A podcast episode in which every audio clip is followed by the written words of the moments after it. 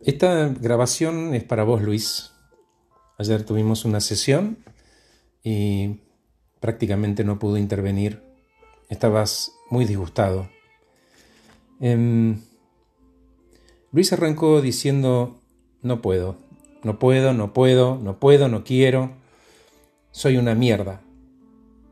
Todo está en mi contra, incluso vos, H. ¿Yo qué hice? Todo siempre bien ¿Por qué me pasa a mí? Estoy enterrado en vida y vos me venís con esas preguntas tuyas que me irritan. No sabés el infierno que vivo. Como mi madre que cumple con su conciencia diciendo, ay Luisito, ya va a pasar, querido, vos siempre tan dramático. H de repente pasé a ser el rey de la creación en mi trabajo al pelotudo, al inútil, al último orejón del tarro. Todo el mundo creció menos yo. Ese puesto era mío y me lo arrancaron de las manos. ¿Quién? le dije. Ellos, H. A ver si va a ser mi culpa o mi responsabilidad. Ni ahí. No tengo ya más fuerza para sostener esto, H. Luis hundió la cara en sus manos, se puso a llorar mucho tiempo, largamente, con mucha congoja, con mucha tristeza pero retomó fuerza y como un huracán volvió con la culpa ajena, el dolor, la lástima por él, ser de pronto el inútil, el abusado, el que mejor no le digamos nada a ver si se le salta la térmica, el que todos lo señalan como un fracaso y siempre con respuestas cargadas de ironía. Yo en mi familia, H, siempre fui el corporativo y hoy para mí soy un sorete, no puedo más. Decime, Luis, ¿cuál es la salida? No sé. Y si fueras honesto con vos, si pudieras reconocer la realidad. Yo sé que invertiste mucho en este que creaste, Luis, pero hoy mejor no alimentar lo que pasó. ¿Y cómo hago? Decime.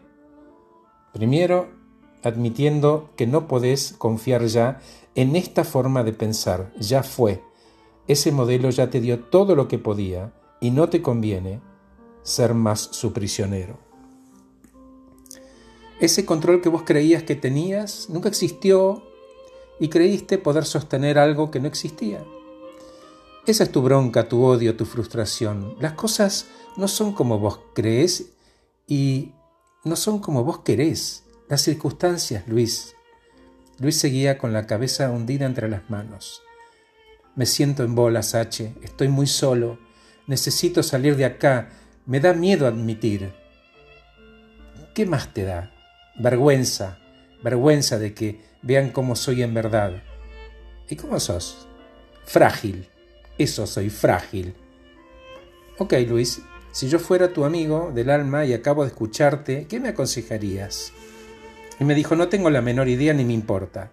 Ok, yo te diría lo que le dirías que mires tus resultados, los hechos, tu familia, el amor, tu carrera, los valores, y los celebres, porque más de uno está orgulloso de vos y verdaderamente te admira. La confianza, Luis, la confianza tanto en vos como en tus fortalezas y en la providencia. Me dijo, tengo confianza en mí. Como si no lo hubiera escuchado, le dije, la confianza genera unión, desaparece el miedo, el ego se transforma en un aliado y nos reconectamos con todo y con todos. Luis se quedó pensativo un rato, no levantó la cara le digo, ¿no te conviene elegir, Luis? ¿Elegir qué? agregó. Le digo, elegir qué tipo de relación la calidad de relación que quieras con ese futuro que vos querés vivir, ese futuro que vos soñás, que vos añorás, que vos querés. Tenés que generar una relación con Él. No solamente para vos, sino para aquellos que te queremos bien, que te vamos a recibir con los brazos abiertos. Gracias por escucharme. Soy Horacio Velotti.